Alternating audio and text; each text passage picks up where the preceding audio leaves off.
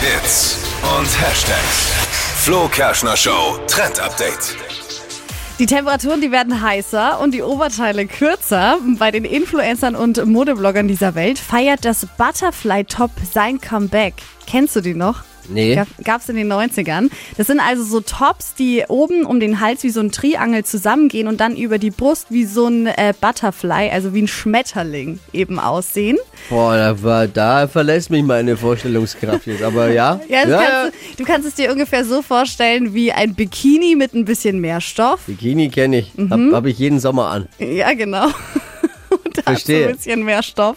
Aber es bleibt eben immer noch baufrei. Dazu dann so eine Baufrei. weite Hose und dann seid ihr komplett im 90s-Look. Baufrei wie Dippy, weil er immer zu kurze T-Shirts anhat. Oh, Ne? ja, stimmt. Weil das, das zeigt auch mal sein Aber das Bauch aus. ist kein Butterfly. Aber Gott ist jetzt sei auch Dank. nicht nett, über ihn zu lästern, wenn er nicht da Nee, ist. Ne? nee. Na, lassen wir. Er weiß, was ich meine.